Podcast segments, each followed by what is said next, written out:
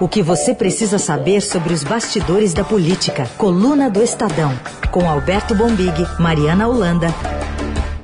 Tudo bem, Bombig? Bom dia. Tudo bem, bom dia.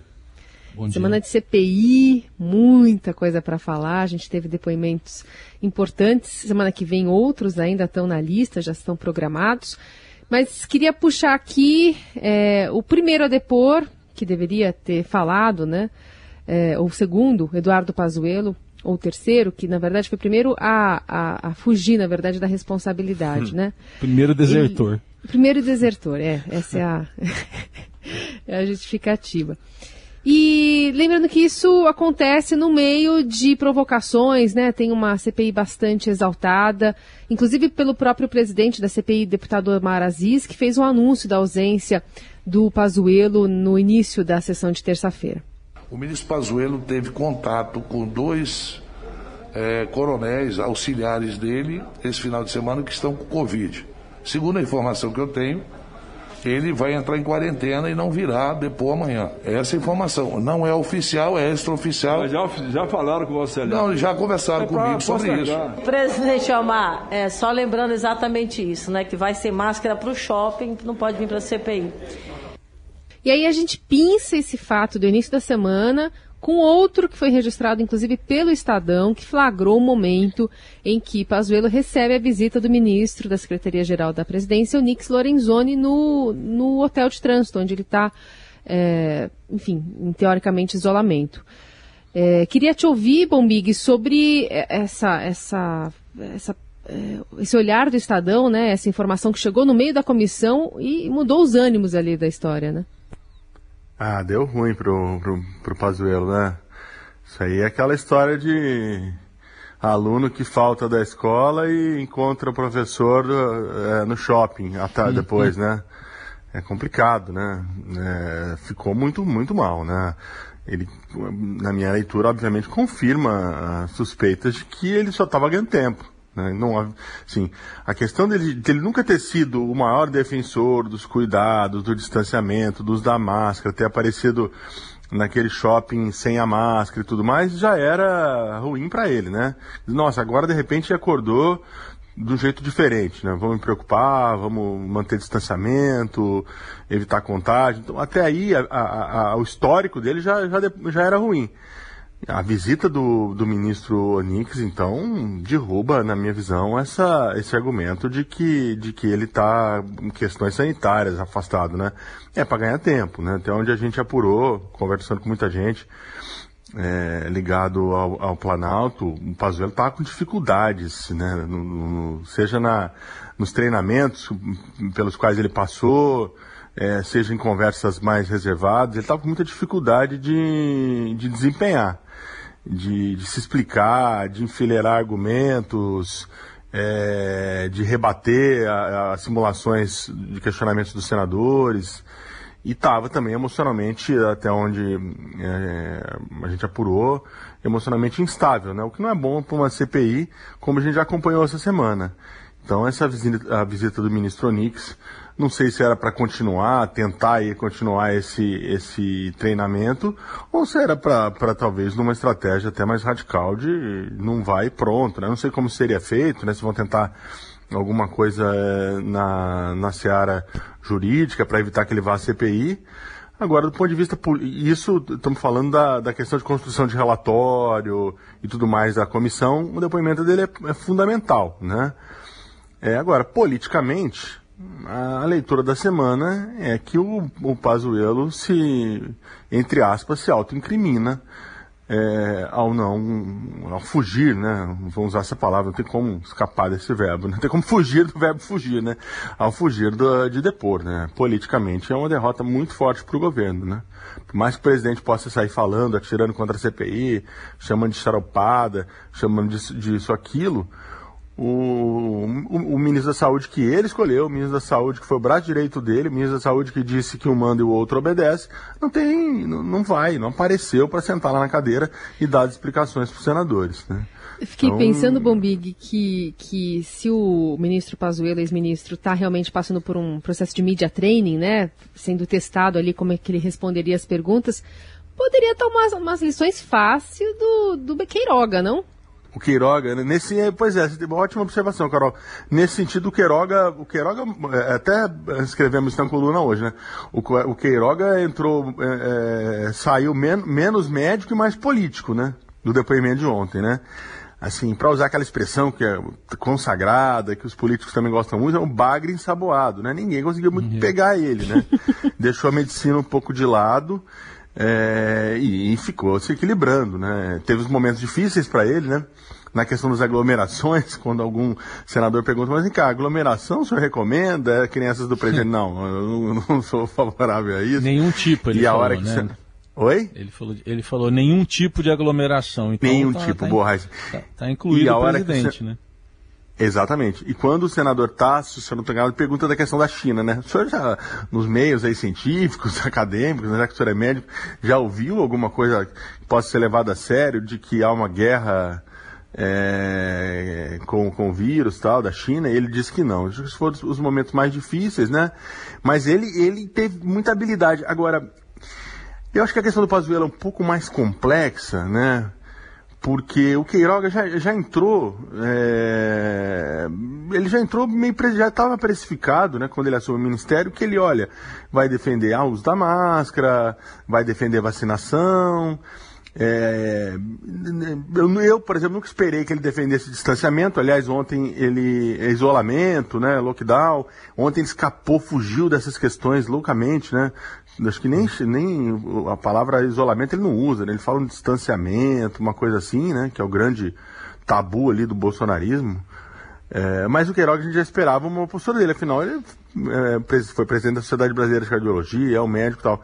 O Pazuello é que, é que tem, vai ter muita dificuldade porque foi uma coisa impressionante, né? Foi o momento mais mais forte né, é, do, do, governo em tratamento precoce, em cloroquina, em vamos pra galera. Vai ter uma certa. Acho que vai ter muita dificuldade o ministro Pazuello, né? O Queiroga, eu achei, na verdade, também que o Queiroga foi de alguma forma um pouco. E aí também não é só achismo, não, apuração. Conversei com alguns senadores. É, não, não, eles, os senadores entendiam que não era a hora ainda de apertar demais o torniquete do ministro Queiroga. Até porque quebrou a sequência, né? Não era, é, era Pazuello ter sido antes dele, né? Então eles entendem assim, ah, ele vai voltar. É muito provável que o ministro Queiroga volte a CPI numa outra fase, mais, é, mais adiantada, de apurações e tudo, de narrativa, de apurações. É, ontem foi uma coisa ali para quase que um, que um esquenta, vamos dizer assim. Para um, em outro momento ele ser questionado com um pouco mais, eu acho, de de Gana, do, dos senadores. Acho que em alguns momentos ali tinha senador que. Inclusive a gente assistindo, né? É, acompanhando os depoimentos, tem hora que a bola fica quicando na área ali, e, e, eu vejo muito isso com fonte, inclusive, que manda zap. Nossa, por que, que não perguntaram isso agora? Agora é hora de ter, de ter dito isso. A bola fica quicando e ninguém entra, ninguém chega para chutar. E eu entendo que não era muito a hora. Eu acho que eles precisam, precisam construir, precisam de mais dados, mais evidências, da, inclusive dar mais prazo para o Queiroga, que não está tanto tempo no cargo. Eu acho que ele volta num outro momento. O importante da semana mesmo era o, o depoimento do Pazuello, mas mesmo assim, como você disse, acabou sendo né, o não fato da semana. Né? O, não depoimento do Pazuello, eu acho que foi o grande é, ponto da CPI nessa, nessa primeira semana de funcionamento. É, só para gente, antes a gente falar um pouquinho mais do Queiroga, já que a gente está falando dele, só citar um ponto que me chamou a atenção na reportagem do Frazão ontem, além do flagrante, né, do, da saída lá do Onix do, do, hotel, do hotel de trânsito do Exército, tem informações na reportagem de que o Pazuello circula lá dentro sem máscara e que ele usa de vez em quando o telefone da recepção lá do hotel. Ou seja, tem gente de dentro que não gosta do Pazuello. Está muito claro isso, né, Bombig? Porque essas ah, revelações ah, foram feitas aí ao, ao Frazão. Pois é, né? O pastor é. tá, tá, mal assessorado ali, né? Tem um é. inimigo ali do lado, né? Não, o, o, as imagens dele, né? Eu vi essas imagens nos telejornais ontem à noite ainda. É, foi até, eu acho o lobby, sem máscara, ou tira, assim, para entrar no elevador, né? Não, não, não ajudam o, o ministro Pazuello, né? Eu acho que também tem uma questão de essas, essas, essas testemunhas da CPI. O momento que o sujeito senta lá é um momento muito solitário, né? Todo mundo que tem rodagem de, de comissão fala isso, né? Você tem treinamento, você tem um monte de amigo antes, você tem um monte de interessados, aquela história toda. e auxiliares, mas na hora que o sujeito senta lá, que o relator começa, o, o presidente abre os trabalhos, o relator começa a fazer as perguntas, é um momento muito solitário. É, eu acho que o Pazuello sente um pouco isso, né? É, ele sabe que, que é, na, na, do, do, que ele dirá dependerá, por exemplo, acho muito a parte do futuro do grupo político dele, do, do presidente Jair Bolsonaro, da imagem do Exército. Não é, uma, não é simples também a posição dele, né? É, eu acho que ele tá, sentiu isso, ele tem consciência disso e acho que há muito temor também é, no bolsonarismo, né, no governo, sobre como pode, sobre, sobre o que ele pensa né, no, no, no íntimo dele, no âmago dele, né?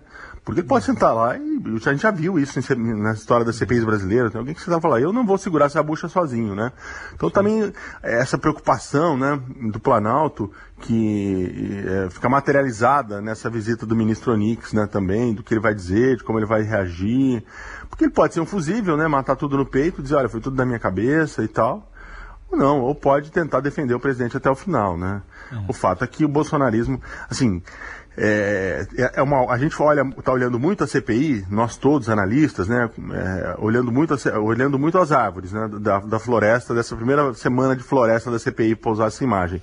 Se a gente for olhar de cima, é, não há dúvidas mais de que do, do, porquê que o governo temia a instalação dessa CPI e de como ela poderia sim mudar a condução, no mínimo a condução da narrativa política da pandemia no Brasil o Bolsonaro que vinha jogando sozinho, pratic, praticamente não, sem marcação dentro do Congresso, dentro da política, a gente cansou de falar isso aqui, né? Fazia, acontecia, ligava lá sua live de quinta-feira e falava o que queria, sem comprovação de nada, citava estudo que nunca aconteceu, citava suposto dado científico que ninguém nunca sabia de onde estava vindo, e isso mudou. Isso mudou. Então, se alguém tinha dúvida de que a CPI, ah, não, vai ser só um carnaval, como o Bolsonaro está querendo. Né? Semana passada a frase dele era essa do carnaval fora de época. Não foi. Não foi. Bom, vamos falar então, já que você tocou nesse ponto, já a gente vai falar do ex-ministro Mandetta também. Mas o, o, o Queiroga ontem teve lá um momento de contorcionismo, principalmente quando teve que falar ou não falar sobre a cloroquina. É, vamos ouvir o que ele disse no momento lá com o relator Renan Calheiros. Vossa Excelência compartilha da opinião do presidente da República sobre o tratamento precoce, especialmente sobre o uso da cloroquina para pacientes de Covid-19?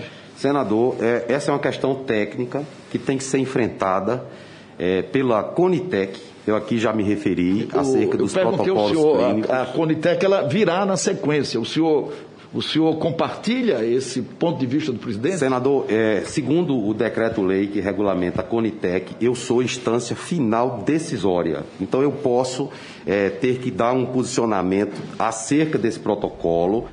Tá aí. Ele não engoliu, né? Então essa da cloroquina. Tentou não engolir. Exatamente, né? É, fica ruim para ele como médico, né? Ainda que ele mais que ele tenha, é, no meu ponto de vista, saído de lá como um bolsonarista de quase faltou fazer o sinal da arminha porque abraçou o bolsonarismo, é, mas não, não, matou no peito a questão da cloroquina, porque não, não dá para matar no peito a questão da cloroquina contra todas as evidências científicas. É uma frase da, da microbiologista Natália Pasternak na coluna do Estadão de hoje, ela está dizendo isso. Ela fala: o Brasil é o único país do mundo, segundo ela, que ainda insiste nessa história desses medicamentos, né? Agora, a gente não pode esquecer nunca por que, que, que o Bolsonaro, a, a, a, política, se é que existe alguma política é, de saúde pública do Bolsonaro para, para enfrentamento da pandemia, está eh, baseada nesse negócio de tratamento precoce, está baseada nessa, nessa questão de, é, da cloroquina e seus derivados e tudo mais. Porque para sustentar esse discurso de vão às ruas, não vamos deixar a economia parar, não, sem, sem toque de recolher, sem isolamento, tarará, tem que existir uma, uma talvez um, um, uma esperança, né? Que, que essa questão do tratamento precoce, da cloroquina, desses medicamentos, não podem ir à rua, vão sem medo. Tem aqui o tratamento precoce, tem o kit, tem isso, tem aquilo outro, né? Isso é extremamente grave, isso é extremamente grave, né? Porque você está empurrando as pessoas É, algumas, por, algumas não serem de empurrar, elas vão às ruas por necessidade mesmo, né? Tá todo mundo cansado de saber disso e tudo mais.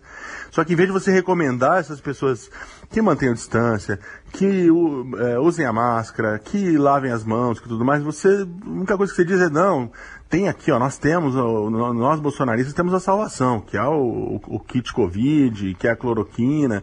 Então insistir nessa narrativa da cloroquina, ela, é, ela, ela está na base desse pensamento, né, de não vamos deixar a economia parar, o país não pode parar todo mundo, e, e, a CPI está tentando é, desmontar isso a, a, qualquer custo, né? Acho que essa semana ela foi bem sucedida nessa questão, né? O, o, o Mandetta, o Taishi, e agora, como você bem apontou, o próprio Queiroga, que não, não, não teve coragem de, de levar isso adiante, de matar no peito e fazer essa defesa, né? Sobrou essa defesa para os poucos governistas que estão ali no plenário. Aliás, né, a, fala do senador Otto Alencar essa semana é simplesmente fantástica, né? Dizendo dos charlatões, né? Dizendo, olha, tem gente que pega uma gripe, tem os sintomas quase como se fosse uma gripe, uma dor de cabeça e tarará. E se tivesse tomado água, pode dizer que foi a água que, que curou, né? Aí vem sempre o charlatão que deu a cloroquina e fala que foi cloroquina, né? É, mas essa narrativa é extremamente abalada e, e essa narrativa está, é um dos pilares do pensamento bolsonarista para o enfrentamento ou não o enfrentamento da pandemia. Então você percebe que a CPI também ela tem um foco, ela tem um caminho é, e ela está seguindo firme nessa linha. Né? Por isso que era fundamental o depoimento do Pazuello. Será muito difícil do Pazuello, quando, quando confrontado com a questão da cloroquina, e o que, que ele pode dizer, né? Se ele disser que sim, não, sim, nós apostamos e eles apostaram, é, ele se complica.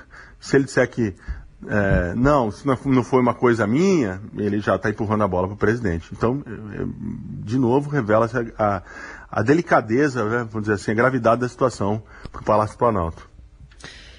E só para a gente concluir esse bloco, Bombig, tem possibilidade de condição coercitiva mesmo para o ex-ministro da Saúde?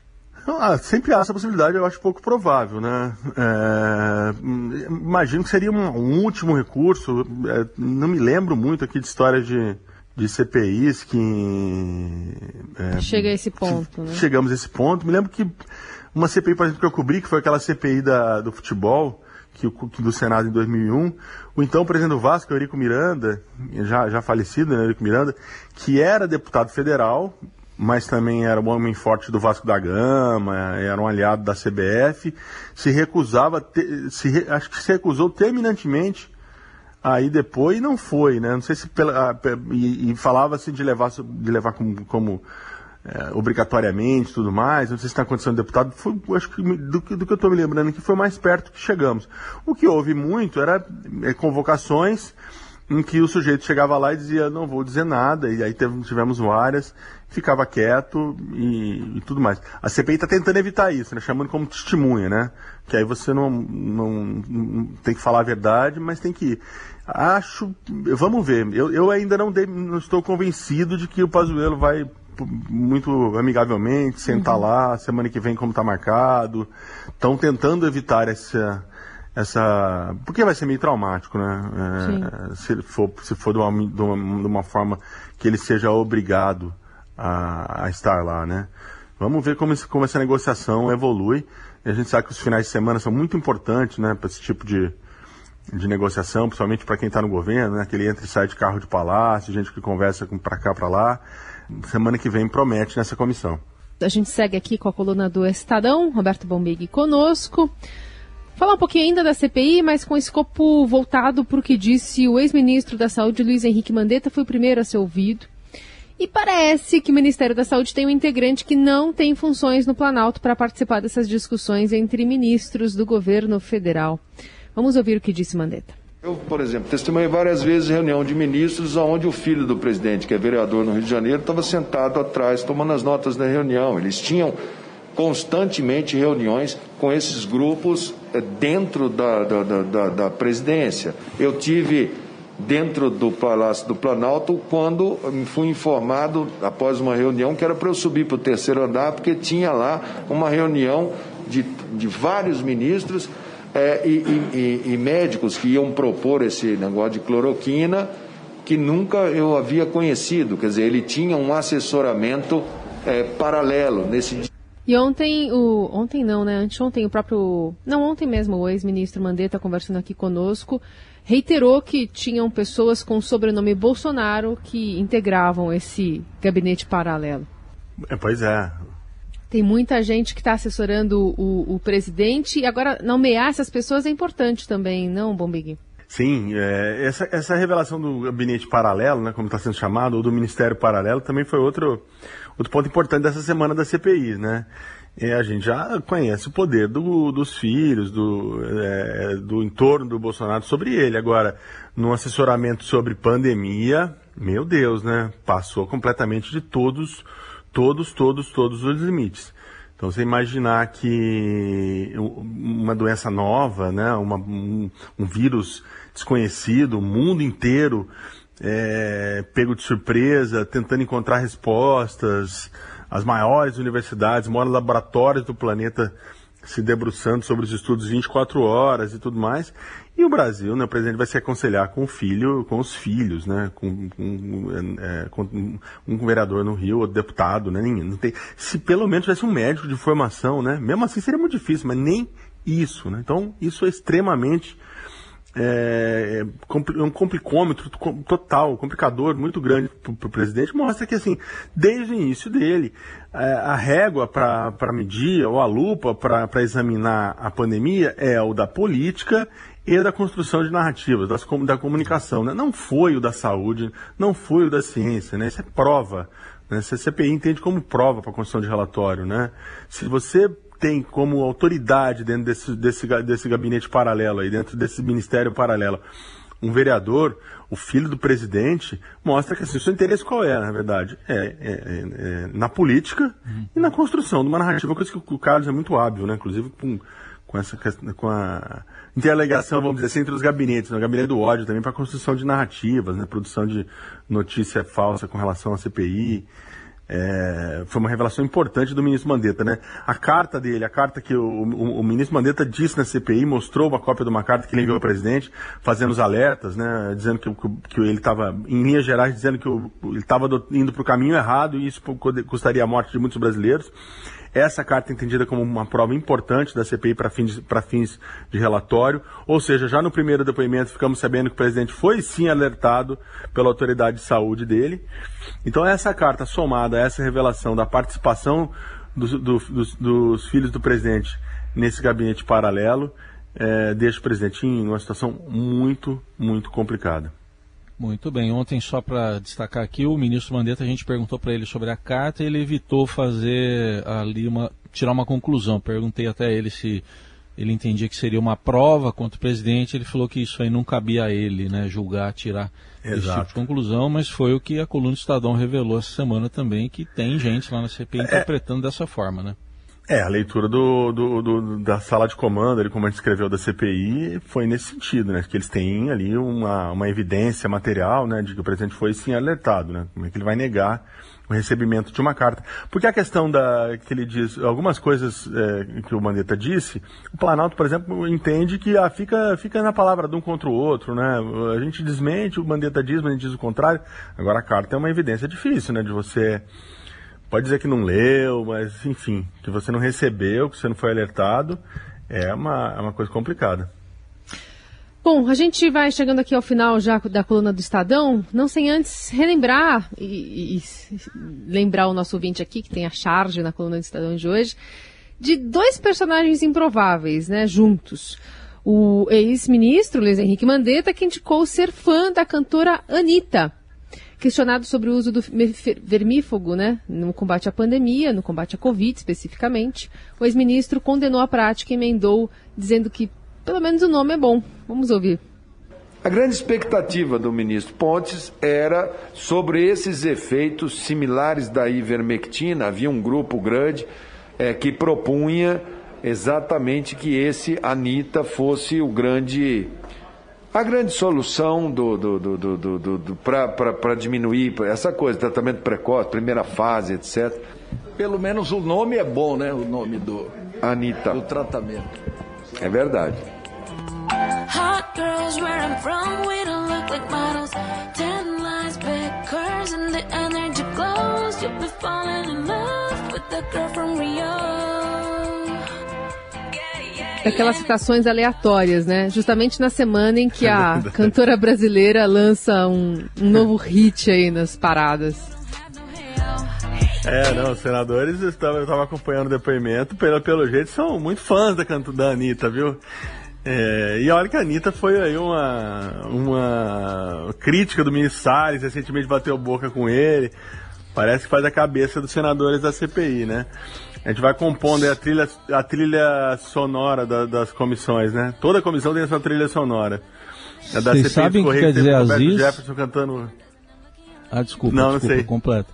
Sabe o que quer dizer Aziz em árabe? Não, eu tava dizendo que na dos Correios teve Roberto Jefferson cantando Nervo de Aço, né? Nessa a gente tem Isso, os senadores é, é, falando... Cantou. Modernizou. É. Ó, Aziz em árabe, estão tocando Anitta aí. Quer dizer poderoso. Respeitável, poderoso. Vai ver que ele é super poderoso.